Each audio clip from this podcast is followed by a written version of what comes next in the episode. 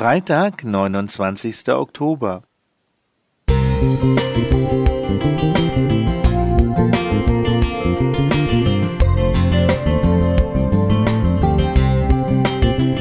Ein kleiner Lichtblick für den Tag.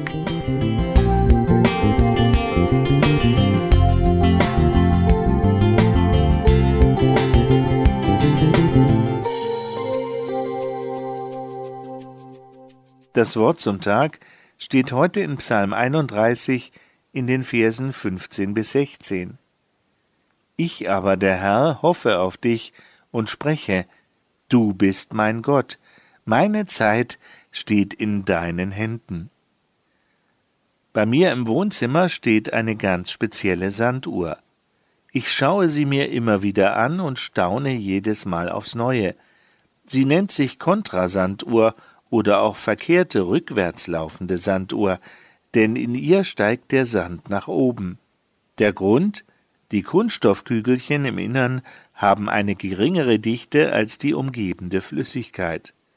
Dieses Physikspielzeug ist ein echter Hingucker und ein wunderschönes Sinnbild für das paradoxe Phänomen Zeit. Gerade das aufs Ende zugehende Jahr bietet eine gute Gelegenheit, sich Gedanken über die Zeit zu machen. Schließlich ist sie schon eine interessante Sache. Mal vergeht die Zeit wie im Flug. Manchmal zieht die Zeit sich wie Kaugummi. Mal wollen wir die Zeit am liebsten anhalten, ein andermal wäre es uns sehr lieb, wir könnten einfach vorspulen. Und oft wünschen wir uns, der Tag hätte mehr als 24 Stunden. Doch genauso wie der Tag begrenzt ist, ist es auch unsere Lebenszeit. David, dem Psalmdichter und König Israels, war sehr bewusst, wie endlich das Leben ist. Auf der Flucht vor seinen Feinden und mit dem Tod vor Augen wandte er sich angesichts seiner Vergänglichkeit zum ewigen Gott, wie die eingehenden Bibelverse zeigen. Dieser Gott steht außerhalb der Zeit, er war immer und wird immer sein. Umso erstaunlicher ist es, dass er sich für uns Menschen interessiert. Ja, er liebt uns so sehr, dass er alles dafür getan hat, damit er die Ewigkeit mit uns verbringen kann. Gott gab sich in seinem Sohn Jesus Christus selbst für uns hin. Jesus starb stellvertretend für uns, damit wir ewig bei Gott leben können. Die Frage, wo wir in Ewigkeit sein werden, wird hier auf der Erde geklärt.